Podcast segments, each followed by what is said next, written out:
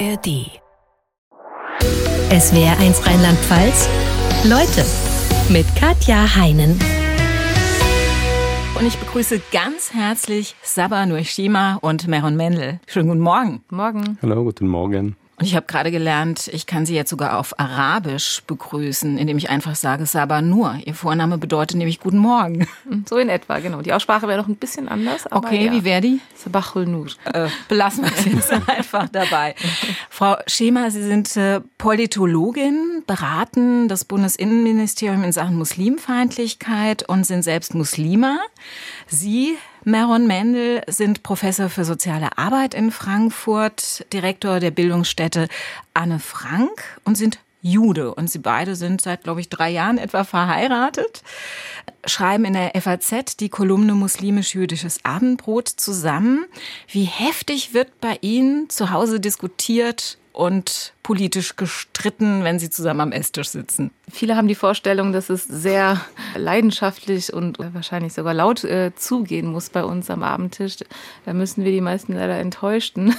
so ist das gar nicht. Äh, wir diskutieren viel, wir sprechen viel, natürlich auch im Zuge der Kolumne, die wir ja monatlich schreiben. Äh, äh gibt es ganz viele auch Kontroversen. Ähm, aber wir finden immer irgendwo zusammen, oder Naron? Ja, das ist eigentlich interessant. Wir haben von etwa drei Jahren mit der Kolumne angefangen und inzwischen schreiben wir die Kolumne als einen Text, also ganz, ganz konventionell, als ob es eine Person den Text geschrieben hat. Das, wir sind so irgendwie in diese lange Schreibprozess auf, aufeinander äh, zugekommen. Was war denn das letzte Thema, Herr Mendel, wo Sie komplett unterschiedlicher Meinung waren? Puh, schwierige Frage. naja, also, äh, unsere letzte Kolumne im Dezember, dann äh, ging es um die Frage von religiöse Symbole in, äh, in Kitas. Und dann, wir haben schon so grundsätzliche Herangehensweise zum Thema Religion. Also Saba ist äh, viel religiöser als ich. Und ich hätte am liebsten gar keine religiöse Symbole in, in staatliche Institutionen, sei es Kitas, Schulen, Universitäten. Und bei ihr ist Religion per se etwas, äh, das eigentlich äh, überall willkommen ist. Aber das sind so, so, so zwei grundsätzliche unterschiedliche Sichtweisen. Äh, nicht unbedingt, weil es muslimisch oder jüdisch, sondern religiös oder säkulär. Oder nicht religiös. Ein Thema, wo sie sich vermutlich beide auch sehr einig sind, ist das, was gerade in Deutschland passiert, dass viele Menschen in den letzten Tagen auf die Straße gehen und äh, gegen rechts demonstrieren. Darunter auch etliche, die sagen, das ist das erste Mal in meinem Leben, dass ich auf eine Demo gehe. Wie sehr hat Sie das gefreut? Klar, wir haben uns gefreut, auf jeden Fall. Ähm, das ist super, ähm, das ist schön zu sehen. Und doch, ähm, ich will da jetzt gar nicht so kleinlich sein, aber ich habe schon auch mich gefragt, naja, 80 Millionen Deutsche und wenn man jetzt alle die ganzen tausenden Zahlen irgendwie zusammenrechnet, sind, kommen wir bei, weiß ich nicht, wie viel Millionen an. Auch nicht wirklich sehr viel. Ne? Es ist immer noch ein sehr geringer äh, Prozentsatz von Menschen, der auf die Straße geht. Immerhin, man kann auch froh sein und sagen, super, aber es wird halt nicht ausreichen. Das ist ziemlich klar. Also die AfD ist seit 2017 im Bundestag und es sind sehr viele Dinge schon passiert. Auch der Diskurs insgesamt hat sich sehr stark verändert. Deshalb wird es auf jeden Fall nicht dabei bleiben, nur irgendwie auf die Straße zu gehen und demonstrieren. Ähm, wir müssen wirklich viel mehr an diese Menschen, an die fast 20 Prozent, ein Fünftel der Bevölkerung ran, die bereit sind, die AfD zu wählen, trotz dieser sehr klaren rassistischen, antisemitischen und auch ja, sexistischen etc. Ideen, ähm, die die AfD äh, mitträgt und einzelne Personen auf eine sehr radikale Art und Weise.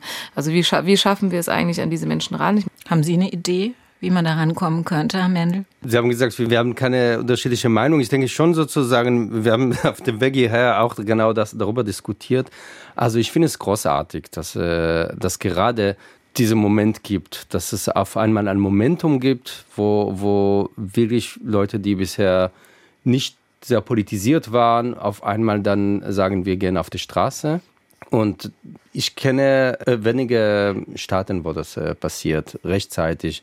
In Israel, ich habe vorher erzählt von der, von der Proteste, sie sind halt aber erstmal in Gange gekommen, nachdem der zum großen Teil rechtsextremistische Regierung von Netanyahu an die Macht kam. Das war ein Tick zu, zu spät. Und deswegen ist es, ich denke, es ist genau richtig, jetzt anzusetzen Ich war am Samstag äh, auf der Demo und äh, es war unglaublich viel Dynamik. Leute kamen von 80-Jährige bis zu Babys waren da und äh, sehr viele junge Leute. Ja, jetzt steht an zu sehen, wie, wie, was macht man mit diesem Momentum? Also das, äh, das so hat er, ich denke, da hast du selber recht.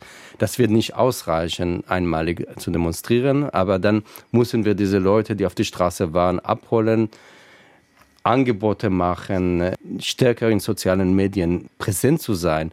Wenn ich das sehe, wie, wie stark die AfD beispielsweise auf TikTok ist, das ist erschreckend. Und wir brauchen Gegennarrative, wir brauchen Gegenstimmen.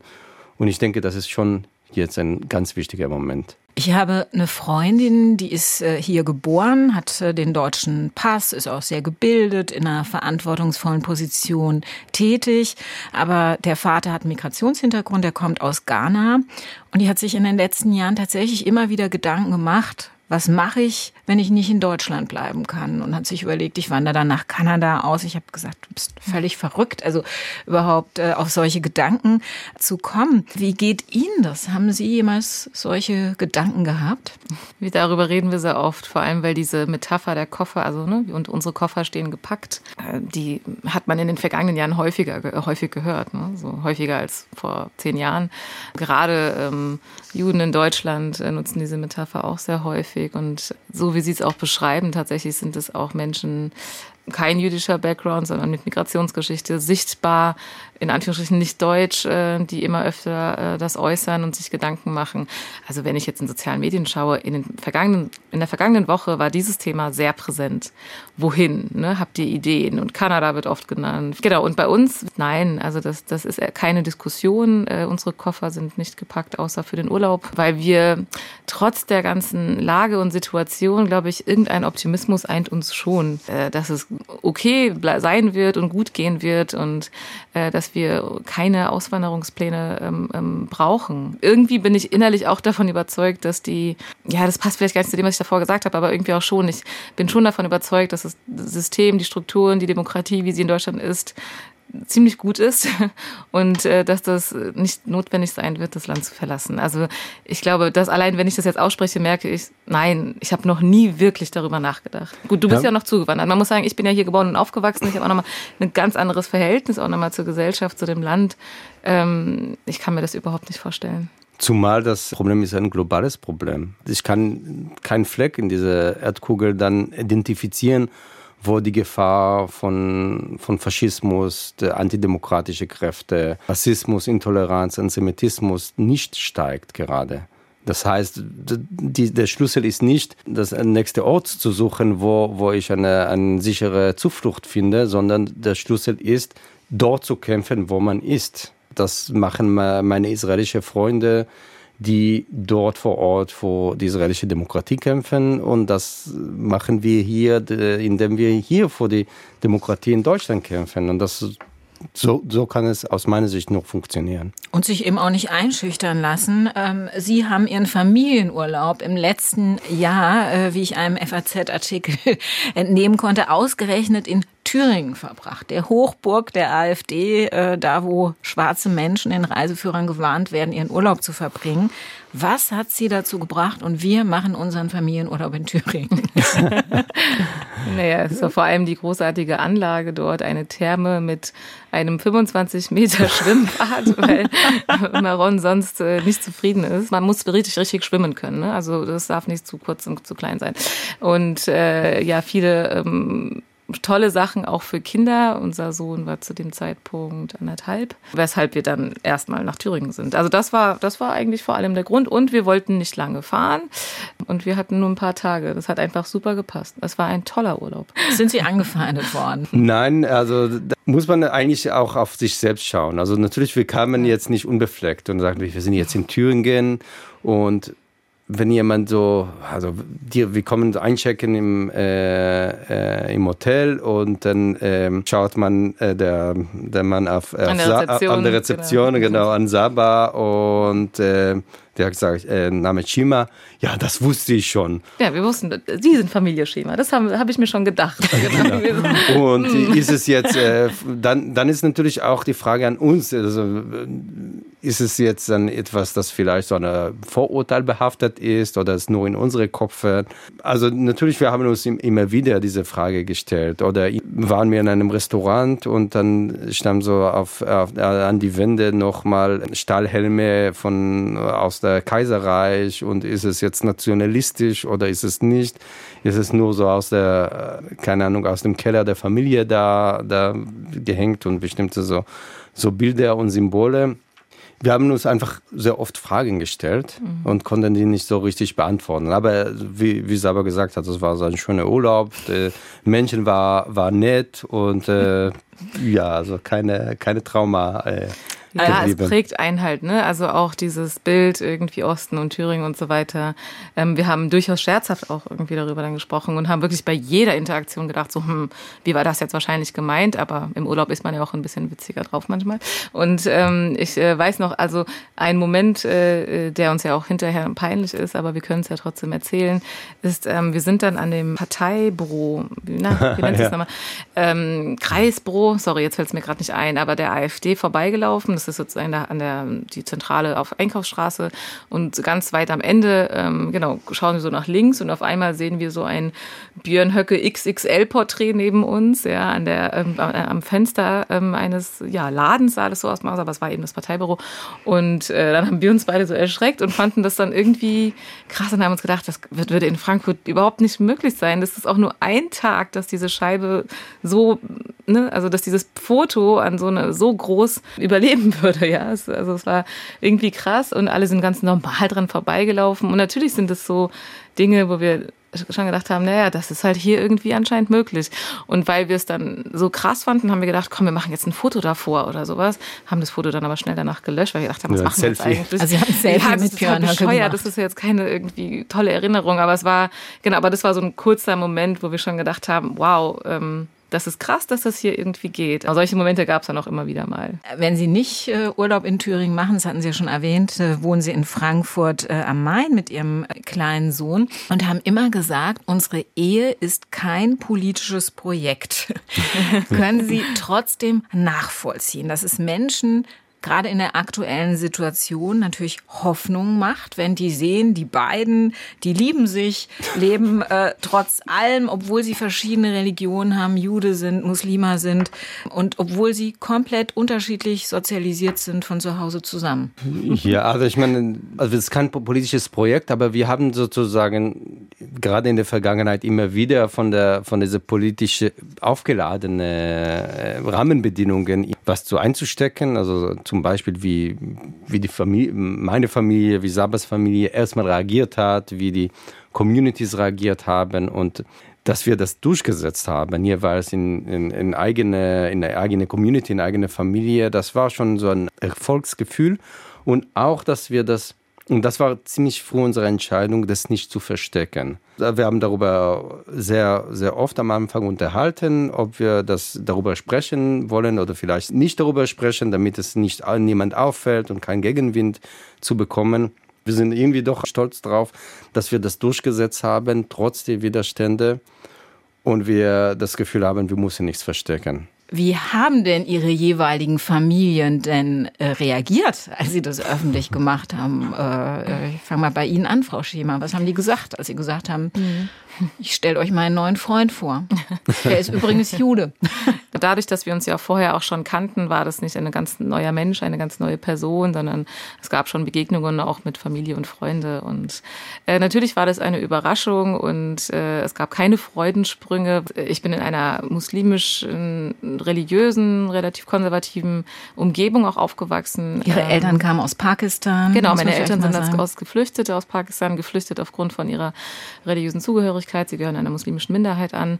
Und daher ist die Zugehörigkeit auch zu der, zu der Gemeinschaft, zur muslimischen Gemeinschaft eine ganz, ganz starke Bindung, ähm, aus sozialen Gründen vor allem auch, ähm, aber einfach auch, weil diese Verfolgungsgeschichte äh, diese Gemeinschaft sehr stark auch eint. Ähm, und ich bin auch in dieser aufgewachsen und das ist auch sehr schön. Und, und eine ähm, Heirat außerhalb dieser Gemeinschaft ähm, ist natürlich sowas wie ein Verrat erstmal vom Gefühl her. Aber das äh, erzählen mir auch Freunde, die ähm, vor ein paar Jahrzehnten katholische und evangelische Hochzeiten hatten. Also es ist jetzt kein Phänomen, was total fremd ist und man sich wundert. Genau, und dann ähm, gab es keine Freudensprünge. Meine Mutter dachte auch lange, es ist ein schlechter Scherz oder so. Ähm, und andere Bekannte hatten dann auch ja bestimmte Kommentare auch äh, von sich gegeben, die eher ein bisschen abwertend waren ähm, oder auch sowas wie ähm, naja, dann wird Zaba wahrscheinlich nie Probleme mit Geld haben. Das sind so dann antisemitische Stereotype, die dann auch irgendwie äh, ja, sich nochmal geäußert haben auf eine bestimmte Art und Weise. Aber es gab auch Menschen, die sich super gefreut haben und es total toll fanden, bis heute sich melden und sagen, oh, es ist so schön, weil es zeigt mir, es gibt mehr Optionen als nur die eine ähm, und dass es funktionieren kann, auch aus religiösen Gründen auch zu sagen, na ja, das sind alles Religionen, die gehören doch irgendwie zusammen und das ist ein total schönes Zeichen. Also diese gab es auch. Die haben vielleicht ein bisschen länger gebraucht, bis sie zu uns gekommen sind, aber zunächst einmal war das durchaus ähm, eine eine Art äh, Schock. Wie war das in Ihrer Familie? Ja, meine Eltern oder meine ganze Familie lebt in Israel. Das ist in Israel das ist eine Art von Tabu. Also insgesamt, dass äh, eine Heirat zwischen Juden und Nichtjuden und natürlich aufgrund des Konfliktes noch mehr mit, äh, mit den Palästinensern oder mit Muslimen. Also Saba ist keine Palästinenserin, aber für die Israelis, für die sozusagen irgendwie alle Muslime sind auch Palästinenser. Also das wird nicht so, so sehr differenziert. Und meine Eltern waren natürlich sehr, sehr schockiert. Erstmal, obwohl die eigentlich äh, von ihrer Einstellung äh, Menschen, die, die immer an Frieden glauben und äh, sie haben mich immer vor Toleranz erzogen. Also ich bin nicht so in eine militaristische äh, Zuhause aufgewachsen. Aber trotzdem, das war eins oder vielleicht zwei oder vielleicht drei zu viel. und dann erstmal meine Eltern haben äh, gesagt, es geht gar nicht. Und la langsam ist es dann dieses ausgeweicht und als sie es aber kennengelernt haben, ist natürlich war schon ganz anders. Dann hat man einen persönlichen Zugang. Und trotzdem irgendwie mal äh, der erste Besuch saßen wir im Wohnzimmer und äh, ich weiß nicht, welcher Kontext sagt einfach so meine Mutter zu Saba, ja, doch selbstverständlich, die Muslime sind doch unsere Feinde und, und Sachen um die Situation in Israel. Ja. ja. musste es eigentlich erstmal schlucken. Also es gibt so also Momente, aber inzwischen auch gibt es ein Kind und kommt noch ein Kind und das ist alles irgendwie in der Familie ist es alles jetzt so ad acte und man, man vergisst eigentlich, eigentlich diese, diese Tatsache, sondern es geht viel mehr, dass man sich gegenseitig liebt. Ich liebe die Eltern von Saba, ihre Geschwister, wir, wir sind sehr eng verbunden und von daher, das spielt eigentlich aktuell keine Rolle mehr. Also, und die Familien haben sich auch angenähert, also ihrer beiden Eltern? Ja, soweit wie es geht. Ich meine, es gibt eine große äh, Distanz einfach, also geografisch gesehen. Sie leben, Marons komplette gesamte Familie lebt in Israel und ähm, meine zum größten Teil in Deutschland, viele auch in Kanada. Meine Schwester lebt beispielsweise dort und ähm, deshalb die Annäherung. Also immer, wenn sie kommen, ähm, besuchen sie uns natürlich. Es gibt so einen Pflichtbesuch sozusagen, aber ein gern äh, gemachter äh, Besuch bei meinen Eltern und ähm, dadurch, dass Marons Eltern mal in Indien waren und die indisch-pakistanische Küche oder ähnliches, kocht dann meine Mama die Lieblingsgerichte von, von der Mama von Maron. Also es gibt auf jeden Fall eine, ja, irgendeine Art von, von, von Beziehung, die aber ähm, sehr schön ist und, und wir auch merken, dass, es, dass, es, dass sie das auch toll finden. Ich war mit meiner Mama auch ähm, im Zuge einer Konferenz in, in, in Jerusalem und wir haben dann dort äh, auch Marons Eltern getroffen. Die Verbindung ist schon auch da und, und äh, die ist den beiden auch äh, sehr wichtig, also den beiden Paaren. Ja. Zum Beispiel am 7. Oktober, dann hat die Familie von Saba ihre Eltern direkt bei meinen Eltern gemeldet und gefragt, wie es ihnen geht. Also es sind auch sehr viel, man ist in Gedanken bei, den, bei der anderen Familie immer. Frau Schima, Sie haben ja gesagt, Sie sind äh, in Frankfurt in einer muslimisch-religiösen Gemeinde aufgewachsen. Welches Bild hatten Sie da von Juden? Oder hatten Sie gar keins? Da kann ich nicht dem Klischee entsprechen, beziehungsweise dem weit verbreiteten Klischee, dass äh, Muslime wahrscheinlich von, von, von Kind auf mit, mit judenfeindlichen und Israel hassenden Bildern groß werden. Im Gegenteil, ähm, also wie gesagt, sehr stark religiöse Gemeinde und äh, ich bin sehr auch ähm, eng, äh, nah an, an religiösen äh, Grundsätzen und an den Bü also Koran und Hadithen etc. aufgewachsen. Und was man uns damals auch gelehrt hat und auch heute in dieser Gemeinde noch, ist eigentlich die sehr starke Verbindung zu Christen und Juden. Ne? Also sozusagen die drei monotheistischen Religionen, die eigentlich zusammengehören und so weiter und so fort. Das war alles andere als, als judenfeindliche Bilder, die ich wahrscheinlich bis zu meinen Teenagerzeiten aus dieser Umgebung nie erfahren habe. Ähm, und auch was das Bild Israels sind. Das eine ist irgendwie Juden und das andere ist irgendwie zum Staat Israel. Das ist ja eigentlich die, die wesentliche Feindschaft, wenn es äh, jetzt in ähm, islamisch geprägten Gesellschaften oder auch unter Deutschmuslimen hier, ähm, die sehr stark ausgeprägt ist. Auch hier kann ich mich noch sehr gut erinnern, als mein Vater sich irgendwann dazu gerungen hat, äh, die pakistanische Nationalität abzugeben und die deutsche anzunehmen wollte ich unbedingt seinen alten Pass behalten, weil ich den so spannend fand. Da waren die Stempel auf seiner Route, Fluchtroute zum Teil drin und so weiter. Ich habe einfach ein bisschen reingelesen und da stand dann dieser Satz, der ja auch heute noch in den pakistanischen Pässen steht, valid in every in all countries of the world except Israel. Also überall gültig außer in Israel. Ähm, Pakistan und Israel haben noch bis heute keine diplomatischen Beziehungen. Und auch damals weiß ich noch, ich habe meinen Papa gefragt, was ist mit diesem Israel, ja. Ähm, und ähm, er ist überhaupt nicht drauf eingegangen. Ich kann mich gar nicht mehr an seine Antwort erinnern. Also es hat, es ist nichts, was ich wirklich irgendwie gelernt habe, was mir beigebracht worden ist. Es ist sehr spät durch andere ähm, ähm, ähm muslimische Bekannte und Freunde habe ich irgendwie erfahren. In der Schule dann gab es in Anführungsstrichen so einen Aldi-Boykott. An dem Tag wird nur Israel und den Juden gespendet. Deshalb kauft an dem Tag nicht ein Aldi ein. Also total absurde Geschichten. Alles alte Sachen, aber das sind so die ersten Erinnerungen, die ich irgendwie habe. Und ich habe mit 15 auch schon angefangen, in der politischen Bildungsarbeit tätig zu sein und so. Im Anne Frank Haus tatsächlich. Genau, in der Bildungsstätte Anne Frank. Wodurch haben Sie angefangen, sich mit dem Thema Judenverfolgung zu beschäftigen? Ich habe äh, in der Grundschule das Tagebuch der Anne Frank gelesen. Ähm, meine Mutter ist mit uns jeden Samstag immer in die Stadtbücherei gegangen. Sie war Lehrerin in Pakistan. Es war ihr sehr wichtig, dass wir sehr früh die Deutschsprache so gut wie möglich können. Sie konnte einfach nicht helfen. Es gab keine Deutschkurse, verpflichtende in den 80ern. Und ähm, genau, das war aber dann schon in den 90ern. Ich habe das Tagebuch mir ausgeliehen, ich habe es gelesen. Ich habe es damals, weiß ich nicht wie, verstanden. Aber dieses, das Land verlassen aufgrund der Religion ist etwas, was mich damals sehr stark bewegt hat, was mich sehr ähm, an äh, die Geschichte meiner Eltern einfach erinnert hat, die das Land auch verlassen mussten eigentlich, sonst hätte ihnen sonst was gedroht. Meine Mutter hat sich einige Monate versteckt auch. Genau, und das war einfach nur diese Verbindung, die ich hatte zu dieser Geschichte von Anne Frank. Und das war erstmal die Auseinandersetzung, ähm, die ersten. Ähm, ich glaube nicht, dass ich damals so aktiv schon wusste, ich beschäftige mich jetzt gerade mit dem Holocaust. Nein, ne, es war so diese Verbindung, die vor allem da war.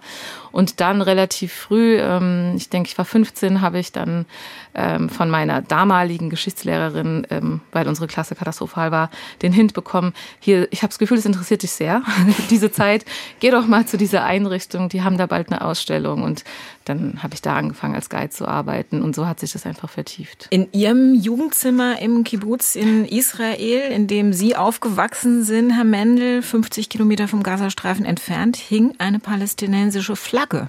Wie kam es dazu? es gibt zwei Antworten. Einmal, äh, ich wollte ein bisschen provozieren. Äh, das gehört auch zur Jugendzeit. Aber natürlich, das war äh, meine Politisierung in, in der Jugendzeit, wo, ähm, also muss man vielleicht sagen, also äh, Kibbutz insgesamt ist eine, eine Umgebung, wo, wo alle irgendwie in Friedenslager sind. Also wir hatten keine, keine extremistische Siedler unter uns oder äh, fundamentalistische Religiöse, sondern das Grundkonsens war Zwei-Staaten-Lösung. Wir mussten mit den Palästinensern eine, eine Frieden abschließen. Aber das war nicht sehr politisiert. Das war einfach so ein Grundkonsens. Und irgendwie, es musste in der neunte Klasse sein, dass ich wollte mehr und äh, habe ich dann noch äh, politische Kreise gefunden außerhalb de, de, des Kibbutzes, wo, wo wir dann auf, sehr oft auf Demos gegangen sind, wo wir Diskussionsrunde gehabt haben, auch die ersten Kontakte mit palästinensischen Jugendlichen. Und im Zuge dieser Politisierung war das äh, sehr stark auf der, wenn man will, auf die äh, palästinensische Seite zu stellen, auf deren Rechte gegen die Besatzung zu sein. Und auch dadurch, dass es jetzt das ist ein Kibbutz, äh, also muss man auch sagen, wir, wir haben nicht bei den Eltern gewohnt, sondern die Kinder und die Jugendlichen haben in ihre eigenen äh, Kinderhäuser äh, gewohnt. Und dann hat mir der Jugendleiter mal bestellt und sagt mal, Ron, was, was hast du da? Und ich habe es erklärt, ja, ich stehe vor die Rechte der Palästinenser und habe gesagt, okay, mach das weiter, kein Problem. Und das war sozusagen, diese Eklat war damit zu Ende. Sie haben dann Ihren Militärdienst geleistet in Hebron im Westjordanland. Wie haben Sie das erlebt? Vielleicht noch kurz zu sagen, also ich, wir hatten das Gefühl, wir, wir gehen in die, also meine Generation in die Armee, wir sind die letzte Generation, die noch so in Kriegszeiten, in Konfliktzeiten dann Militärdienst leisten muss. Und dann zwei Wochen bevor ich in die Armee gegangen bin, wurde Yitzhak Rabin von einem jüdischen Fundamentalist ermordet und damit ist sozusagen ganz Traum ist geplatzt bis heute. Und dann kam erschwerend dazu. Ich war in einer Infanterieeinheit, ziemlich berühmt in Israel. Und unsere erste Aufgabe war, ausgerechnet nach Hebron zu gehen. Ich sage ausgerechnet, weil insgesamt die Situation im Westjordanland nicht, äh, nicht einfach ist. Die Besiedlungen äh, sind äh, ganz schlimm. Aber noch schlimmer ist Hebron, wo in einer Stadt, wo 300.000 Palästinenser wohnen, eine kleine jüdische Siedlung gibt von etwa 300 Menschen, die extremistisch sind, die richtig so hasserfüllt sind. Und das war für mich eine ganz neue Welt, weil ich das nicht kannte und ich nicht mal vorstellen konnte, dass Juden so denken können. Ich kann das ganz anders. Und da stand ich dort in Hebron auf irgendwie ähm, Station, auf Checkpoint, auf irgendwelche Dach. Und meine Zeit damit verbracht, mit, mit Kindern und Jugendlichen der, der jüdischen Siedler zu sprechen, um, um einfach zu, zu kapieren, zu verstehen, wie sie denken, wie sie ticken, wie sie, wie sie auf die Idee kommen, beispielsweise aus der Dächer ihrer Häuser Steine auf Passanten zu schmeißen, nur weil sie Palästinenser sind oder noch im schlimmsten Fällen auch mal eine Urinbeute runterzuschmeißen. Und das, das hat mich sehr, sehr lange beschäftigt. Also wie, wie so eine, eine rassistische Ideologie wirklich von Null auf bei, bei Kleinkindern dann eingepflanzt wird und ob es überhaupt einen Ausweg da gibt. Und vielleicht das allerletzte, ich war total deprimiert. Ich dachte, es wird nicht funktionieren, also sie werden immer so bleiben. Und ein Jahr nachdem ich von der Armee entlassen wurde, bekomme ich einen Anruf von einem von diesen Kindern, die ich da, oder damals Jugendliche, die ich da kannte. Und er erzählt mir, Meron, ich bin jetzt in Tel Aviv, ich habe meine Familie verlassen, ich habe die Kontakte abgebrochen, ich will nicht Teil davon sein. Und ich dachte, mindestens in einem Fall hat es was gebracht, also diese, diese Bildungsarbeit in meiner Militärzeit. Und da haben Sie sich vorgenommen, ich gehe nach Deutschland und mache da auch Bildungsarbeit, oder? Es gab noch dazwischen noch ein Studium in Israel, äh, wo ich mich auch sehr stark engagiert habe in dem Dialog zwischen Palästinenser und Juden. Ich war in der Universität in Haifa, die dafür berühmt ist. Da, da gibt es eine Koexistenz. Ein Drittel der Studierenden sind Palästinenser, also die meisten mit israelischer Staatsangehörigkeit. Und am Anfang war es wirklich so, dass die, die, die zwei Drittel und der ein Drittel wirklich nichts miteinander zu tun haben, obwohl man in gleicher Vorlesungssaal ist, obwohl man sitzt auf der Wiese zwischen Seminaren dann äh, irgendwie zusammen, aber doch getrennt. Und es gab eine Bewegung, äh, wir haben relativ viel miteinander doch gemacht. Äh, wir haben auch Leute gefunden, die auch dafür interessiert waren. Und dann kam der Ausbruch des zweiten Intifada im Oktober 2000 und sehr viel ist dann kaputt ge äh, gemacht, was so langsam aufgebaut wurde. Äh, es sind nicht nur im Westjordanland war, das, äh, war der Ausbruch des Intifada, sondern wirklich unmittelbar in der Nähe der Universitäten, wo neun israelische Staatsbürger, Palästinenser von der Polizei getötet wurden. Und das, für mich war es der Punkt, wo ich das Gefühl habe, da ich, ich brauche ein, einfach eine Pause. Und ein Jahr später bin ich dann nach Deutschland gekommen. Dass Sie ausgerechnet nach Deutschland gegangen sind, dürfte in Ihrer Familie, tippe ich jetzt mal, auch nicht allzu große Begeisterung ausgelöst haben. Ihre Oma war, glaube ich, Holocaust-Überlebende. Wie haben die reagiert, als Sie gesagt haben, ich gehe jetzt nach Deutschland zum Weiterstudieren? Ähm, also nicht nur meine Oma. Eine Voraussetzung äh, war, dass äh, ein Großvater war schon tot, weil bei, bei ihm wäre es gar nicht gegangen. Also der war sehr radikal. Eigentlich das, das war ein, mein Opa, der ich immer und ihm bis heute sehr bewundert habe. Der war derjenige, der zum Beispiel den, Kontakt mit Palästinensern sehr früh hatte und beste Freunde dort äh, in den palästinensischen Dörfern hatte. Und er hat mir immer gesagt, Meron, du sollst alle Menschen lieben. Und dann gab es eine kleine Pause, außer die Deutschen. weil das war für ihn wirklich sehr, sehr zentral und mit ihm wäre es nicht gegangen. Also die anderen waren irgendwie konnte das irgendwie noch einstecken, vor allem vor dem Hintergrund, äh, ich habe nicht gesagt, ich äh, wandere jetzt nach Deutschland aus, sondern ich habe gesagt, ich habe jetzt ein Stipendium, ich gehe jetzt ein Jahr nach Deutschland zu studieren und komme natürlich zurück und ich gucke mal, was, was dort, dort ist. Und dann mischte sich auch bei meiner Oma, die den Holocaust überlebt hat, äh, auch eine, einerseits eine, eine es war Irritation oder Unverständnis, aber auch dann ich merkte auch so eine gewisse Neugier. Und wir haben jede Woche telefoniert und sie hat mich so richtig gefragt, wie, ja, wie ist das auf der Straße? Und ich habe gesagt, ja, ich habe bei Italiener gegessen. Ach so, es gibt ein italienisches Restaurant in Deutschland. Das, also einfach so zu verstehen, wie ist das die Lebensrealität und wie es die Deutschland heute ist, war für die äh, total spannend. Aber sie hat auch noch nicht mitbekommen, dass ich hier permanent äh, bleibe. Das wäre für sie denke ich, sehr, sehr schwer zu verdauen. Unvorstellbar gewesen. Mhm. Ihre Familie heute, Sie haben ja gesagt, die kommt schon regelmäßig auch hier rüber. Wie sehen die heute Deutschland, wenn die zu Besuch sind? Also meine Eltern natürlich sind ist die Generation, die in Israel äh, geboren ist und äh, von daher, die, die haben ein ganz anderes Verhältnis als die, die Generation der Großeltern. Also die Sie waren zwar, bevor ich nach Deutschland gekommen bin, noch nie in Deutschland, aber seitdem mehrfach und sie haben inzwischen auch äh, viel differenzierter und tiefere Einblicke in die deutsche Gesellschaft, als die, als sie davor hatten.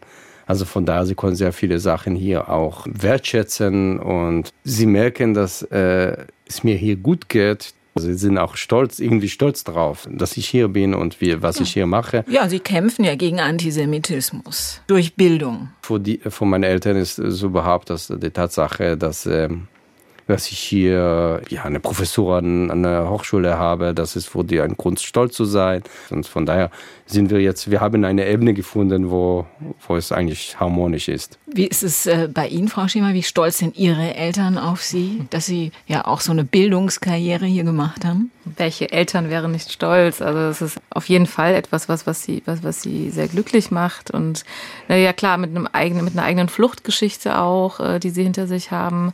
Eine bestimmte und sehr krasse Phase auch der Ausgrenzung und Verfolgung einfach in Pakistan sind sie mit diesem Ziel hierher gekommen, ein freies Leben zu führen, ohne Angst und mit einem wesentlichen Ziel, dass die Kinder alle die Möglichkeit haben zu studieren. Es ging nicht nur um, also wirklich nicht Studium, sondern äh, nicht nur Bildung generell, sondern zu studieren, Abschluss zu haben. Und ich kann mich auch noch erinnern, mein Vater hat immer, das habe ich früher nicht so ganz verstanden, was, woher das so kommt, aber er hat immer gesagt, ich möchte, dass ihr alle einen White-Collar-Job habt, also White-Collar, ne, einen weißen Kragen, im Prinzip einen Job im Büro und irgendwie nicht am Fließband, was er jahrelang eben gemacht hat, äh, angefangen mit Zeitung austragen auf der Straße und so.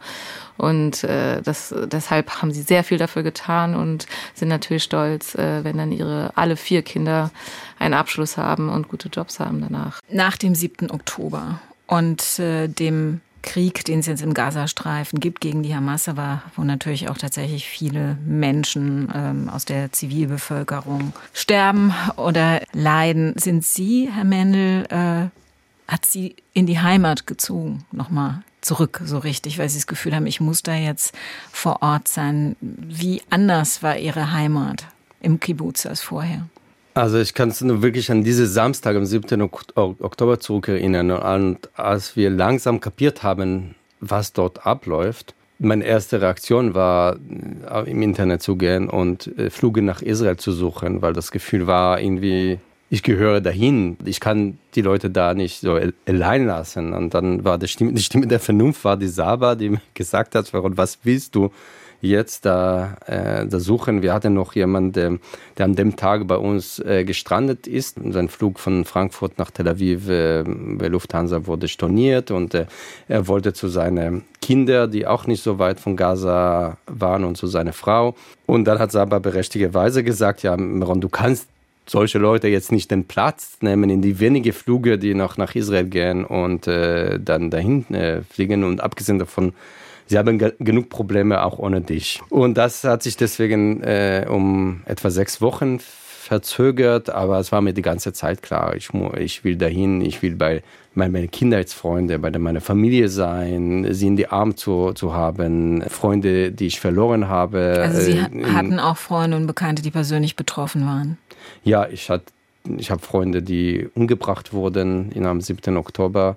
Die wollte ich mindestens im Friedhof besuchen. Also davor konnte, konnte ich an, an Beerdigung per, per Zoom teilnehmen. Das ist ein ganz schreckliches Gefühl. Also ich meine, Beerdigung ist sowieso eine nicht angenehme Anlass, aber das noch per Zoom zugeschaltet zu sein, das ist, macht es schwer zu verdauen. Und das Gefühl war, also mein Leben ist es am, am 7. Oktober untergegangen. Also die, alles ist gestoppt. Ich bin so in, in ganz andere Realität. Aber ich lebe in einer Gesellschaft, wo vielleicht kann man sagen, auch naturgemäß alles weitergeht. Das Semester hat begonnen, wir haben meine Vorlesungen gehalten. Alles geht weiter, Weihnachtsmärkte überall, freundliche Stimmung und mir drin ist es nur eine Leere und, und unendlich Trauer. Und als ich dann in, in Flughafen Ben Gurion gelandet bin, alles ist leer, das war wie, wie tief in der Corona-Zeit. Man kommt raus aus dem Flugzeug und überall sind die, die Porträtfotos von den äh, verschleppten Kinder, Frauen, ältere Menschen. Und paradoxerweise, das hat mir gut getan, weil auf einmal habe ich das Gefühl, erst an diesem Moment meine innere Realität und was draußen ist, haben sich synchronisiert. Also das, was, was ich persönlich verspürt habe, jeder verspürt in Israel. Das hat jeden betroffen. Und ich hatte äh, also einen Besuch, wo ich äh, sehr schwierige Momente habe. Ich besuchte die äh, Eltern meine, meines besten Freundes, die wo wir, ich dort wie ein zweites Kind bin und sie haben ihre Tochter verloren. Und dann ist natürlich ist einerseits, das zerbricht das Herz, aber andererseits, das hat gut getan. Und ich kam aus, aus Israel zurück aber ich hatte das Gefühl, ich bin irgendwie gestärkt. Also das hat mir, hat mir gut getan und seitdem kann ich irgendwie auch nach vorne äh, schauen. Gab es denn auch bei all den schrecklichen Dingen, die Sie dann vor Ort natürlich gesehen haben und bei dem Hass, der äh, verständlicherweise natürlich auch bei vielen Betroffenen da ist, gab es denn auch Dinge, die Ihnen Hoffnung gemacht haben? Also ich muss ehrlich sagen, bei den, diejenigen, die ich getroffen habe, das sind meine Freunde, meine Familie, ich konnte keinen Hass verspüren. Also es gab sehr viele Gefühle, aber, aber Hassgefühle habe ich, denke ich, bei keiner äh, wirklich äh, verspürt. Das war große Trauer, Entsetzen, Retraumatisierung. Und ich habe eine sehr, sehr gute Freundin besucht und sie leitet in Beersheba, in den Süden von Israel, der einzige arabisch-jüdische Schule in der südlichen Teil Israels. Und ich war zwei Tage in dieser Schule und das hat mir so gut getan. Man sieht, die Kinder spielen miteinander und egal wie man das stark versucht, das zu tun, kann man nicht sagen, der ist Palästinenser, der ist jüdisch-israelisch. Und manchmal reden sie miteinander Hebräisch, fünf Minuten sp äh, später reden sie miteinander Arabisch, ganz normal. Wäre es das der Regelzustand und nicht eine Ausnahme, hätten wir den, den politischen Konflikt gar nicht. Wäre die Wie, Welt ein Stück besser für alle Beteiligten. Also, Wie war das für Sie, Frau Schema, in der ähm, Situation? Ähm, Sie haben ja sicherlich viele muslimische Freunde. Wurde an Sie herangetragen, jetzt zieh doch mal Stellung dazu und vor allen Dingen stell dich auf die Seite der Palästinenser? Ja, klar. Also ähm, das ist etwas, was wir ja auch in den vergangenen Wochen seit dem 7. Oktober ähm, sehr deutlich sehen, überhaupt diese Aufforderung an generell alle einfach Stellung zu beziehen und äh, so simplifiziert, wie man das eben macht, aktuell, äh, vor allem in Social Media mit irgendwelchen Klicks oder Teilen von Beiträgen, ähm, soll das natürlich nur pro Israel oder pro Palästina sein. Ne? Also Positionen dazwischen soll es gar nicht geben. Ne? Man muss sich eindeutig irgendwie positionieren.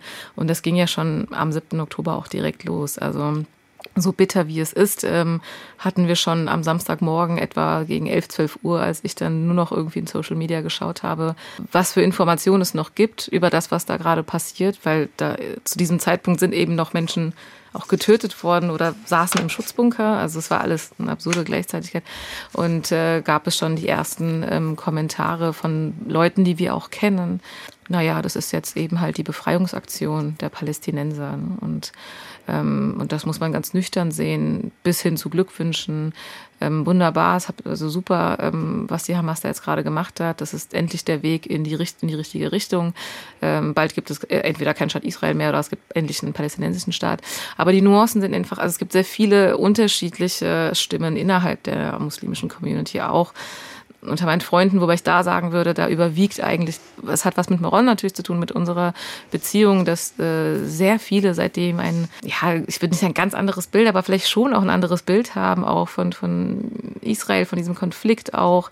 Die, sie hören Meron zu, sie lesen seine Bücher, sie reden mit mir und diese sehr, ja, feindbildartige Vorstellung, die es dann eben über Israel eben gibt, die hat sich verändert. Also schon vor dem 7. Oktober und auch danach und da sind, also wenn, wenn es um meine Freunde geht, haben sie natürlich gefragt, irgendwie, wie geht es Meron und seiner Familie etc. Dann wiederum gab es aber auch Leute, die gesagt haben, hu, das muss für dich bestimmt total schwierig sein. Du kannst ja jetzt gar nicht mehr Stellung beziehen im Sinne von, als Muslimin musst, musst du sowieso irgendwie auf der Seite der Hamas vor allem, ne? also gar nicht Palästinenser, gar keine Differenzierung, irgendwie musst du das doch auch gut finden. Und das ist natürlich eine total krasse Vereinfachung, Pauschalisierung. Wie reagieren Sie, wenn jemand Ihnen sowas sagt? Ich habe immer gesagt, mir fällt es überhaupt nicht schwer. Mir fällt es echt nicht schwer zu sagen, und das erwarte ich auch von euch, ähm, ein solches Massaker zu verurteilen, ohne Wenn und Aber. Und, und ich muss jetzt keine, ich muss jetzt keine Flagge in meinem Profilbild irgendwie zeigen in WhatsApp oder sonst wo oder in sozialen Medien, um irgendeine, hm, weiß ich nicht, eine Position zu beziehen ähm, für, für eine Seite in Anführungsstrichen. Also das ist ja etwas, was wir seit Jahrzehnten eigentlich beobachten, gerade jetzt in Zeiten von Social Media wahrscheinlich nochmal in den letzten Jahren verstärkt, äh, diese sehr ähm, Fußballstadion-Mentalität, entweder bist du auf der oder auf der Seite pro Israel, pro Palästina.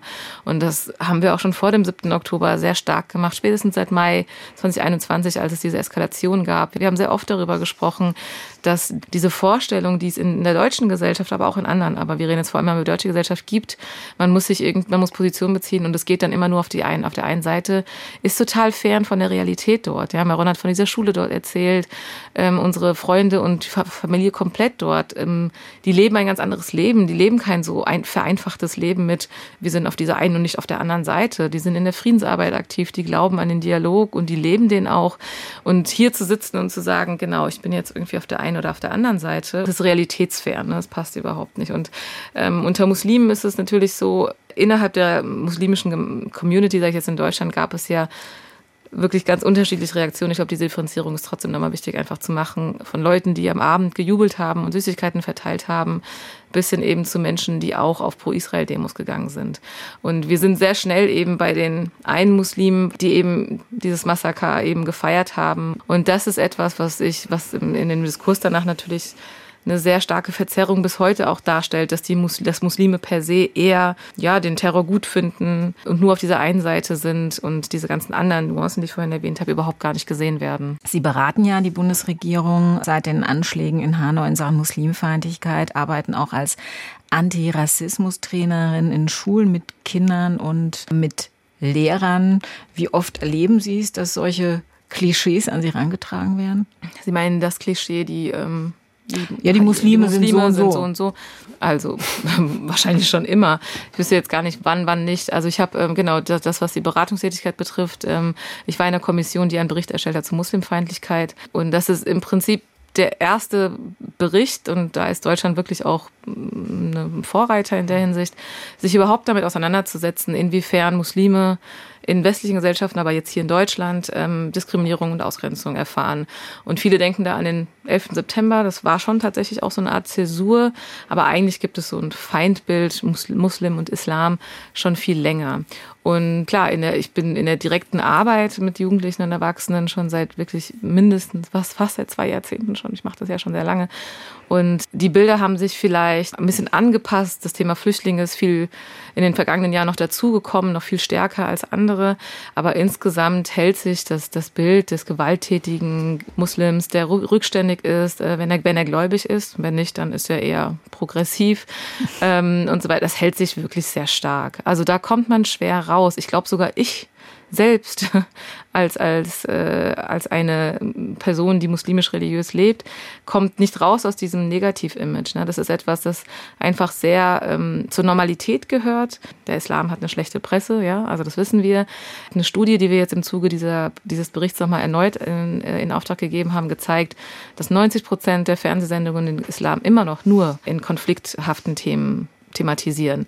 Und 60 Prozent der Printmedien. Das ist echt wirklich immer noch eine sehr große, hohe Zahl. Ist ein bisschen weniger geworden als zehn Jahre vorher, aber es hält sich einfach hartnäckig. Und dagegen was zu tun, das ist schon, also ich glaube, da sind wir mit diesem Bericht erstmal, es ist ein großer Schritt gemacht. Also eine Bestandsaufnahme, wie sieht es eigentlich aus? Sie beschäftigen sich in einem Forschungsprojekt ja auch damit, wie entstehen solche Bilder in den Köpfen von Kindern schon. Ab welchem Alter muss man letztlich mit einer Art politischen Bildung anfangen, damit sich gar nicht solche Klischees festsetzen? Haben Sie da schon erste Erkenntnisse? Ja, die sind gar nicht nur von mir. Insgesamt weiß man es eigentlich nicht mit elf oder zwölf, denn man weiß aus der Entwicklungspsychologie schon seit Jahrzehnten eigentlich, dass sich diese Bilder schon mit drei, einige sagen sogar schon mit den ersten paar Monaten entstehen diese Bilder schon, dass Kategorien entwickeln, ne? wer ist fremd, wer ist eigen, was ganz natürliche menschliche Instinkte sind. Das ist mhm. überhaupt gar nicht erstmal ein Problem. Wollte ich gerade fragen. Ich weiß gar nicht, ob der Mensch ohne kann. Richtig, es hat was mit Orientierung sich zu tun. von der Umwelt abgrenzen in irgendeiner Form. Genau, und damit einhergehen aber auch eben Vorurteile. Ne? Also was verbinde ich mit schwarzen Menschen, was verbinde ich mit jener Gruppe und mit Frauen, mit Männern. Also eigentlich eine ganz banale Erkenntnis, weil Sie gefragt haben nach Erkenntnissen. Also genau, ich habe mit vielen Kindern äh, gesprochen, Gruppengespräche gemacht und es ist wahrscheinlich erstmal keine Überraschung, dass auch Kinder ähm, ja auch judenfeindliche Stereotype von sich geben, unwissend, was das jetzt ist, unwissend, dass das jetzt judenfeindlich ist oder so. Ähm, weil ich zum Thema Religion insgesamt auch ein bisschen forsche, gibt es auch sehr viele muslimfeindliche Bilder. Also ähm, über den Islam gibt es auch bestimmte Vorbehalte. Die äußern sich halt anders als bei 12- oder 13-Jährigen oder bei 20-Jährigen, aber die gibt es, ja. Also Vorstellungen wie über das Aussehen von Juden, ja, ganz, ganz alte antisemitische äh, Stereotype, Juden hätten eine große Nase, das hat mir auch schon eine Fünfjährige erzählt, ja, so. Und aber jetzt muss ich nochmal nachfragen, war ja. das eine Fünfjährige mit muslimischem Hintergrund? Nein. Weil meine Kinder, die, die jetzt irgendwie äh, christlich ja. geprägt sind, die wären gar nicht auf die Idee gekommen. Mhm. Also das wäre so weit von denen entfernt gewesen. Die hätten gar keine Vorstellung davon gehabt, wie sieht ein Jude aus zum Beispiel. Weil das ja. bei uns auch tatsächlich kein Thema war, als die klein waren. Vielleicht zwei Sachen dazu. Also das eine ist, Nein, es war keine, kein, kein Kind mit muslimischem Hintergrund. Es ist, glaube ich, wichtig zu verstehen, dass das, das, das ist also antisemitische Bilder, die funktionieren in allen Milieus. Also da kann man keine Gruppe rausnehmen, die das irgendwie nicht kennt. Und Kinder, ähm, jüdische Kinder, das auch dafür, darüber gibt es zum Beispiel Studien, erzählen ja auch schon von, von Erfahrungen in der Kita auch, dass sie solchen, mit solchen Bildern auch konfrontiert werden. Das heißt, die gibt es irgendwie und gar nicht eben nur von Muslimen. Das ist das eine. Und das andere, ähm, dass es gar nicht unbedingt Eltern mitkriegen, weil sie jetzt von ihren eigenen Kindern gesprochen haben, oder dass es vom Elternhaus kommt. Äh, das weiß man vor allem aus der Forschung zu den USA, zu Rassismus, dass die ja, liberalsten antirassistischen Eltern, die ähm, total viel Wert legen auf eine Erziehung, wo Kinder eben keine Vorurteile lernen etc., sind überrascht gewesen, als dann eben Kinder ja, rassistische Bilder von sich gegeben haben oder rassistische Aussagen gemacht haben. Ähm, heißt also, Kinder werden nicht nur geprägt im Elternhaus, sondern es ist das komplette Umfeld, es ist ist, kann in der U-Bahnfahrt passieren, es können Werbung sein im Fernsehen, auf dem Handy, was sie vielleicht auch mal sehen. Also es ist sehr viel, was Kinder mitkriegen und deshalb ähm, kann das sein, nicht bei ihren Kindern, aber auch wenn Eltern das nicht wissen, dass sie diese Bilder kennen, aber nicht noch nicht so viel damit anfangen können. Ihr Sohn hat ja jetzt den riesen Vorteil, dass er ohne Klischees, ohne diese Klischees im Kopf äh, aufwächst. Ja. Also zumindest, dass er Menschen nicht nach Religionszugehörigkeit in Schubladen ordnet oder nach der Herkunft. Sprechen Sie mit dem Hebräisch oder Arabisch? Also, also in Pakistan spricht man, genau, in Pakistan spricht man Urdu, ähm, genau, und Maron spricht mit ihm nur Hebräisch und ich spreche nur Urdu mit ihm.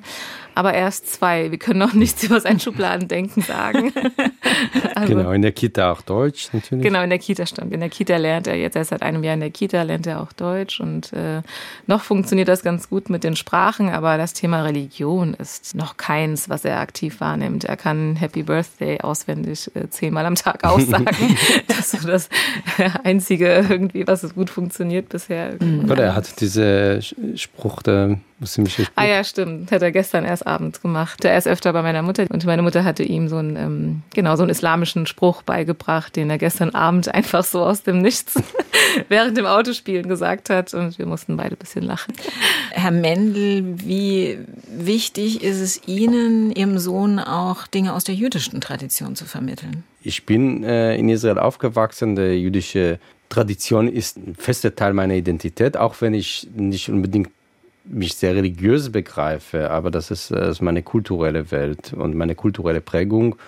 Und von daher natürlich äh, ist mir ganz wichtig, das auch weiterzugeben. Und Ihnen geht es wahrscheinlich ähnlich, oder? Ja, und wir haben uns schon darauf geeinigt, diesen Versuch zu starten, dass diese Eindeutigkeit, die ja sehr stark vermittelt wird in, in, der heutigen Religionspraxis, du kannst nur das oder nur das sein, dass wir das ein Stück weit äh, für uns zumindest herausfordern möchten. Also warum kann ich nur ein Glaubensbekenntnis haben, wenn ich mehrere Geschlechter sogar gleichzeitig haben kann? Warum kann ich nicht mehrere religiöse Überzeugungen mit, mit, mit mir tragen oder mhm. zumindest Bezüge haben? Also wir sprechen ja gar nicht von Überzeugung.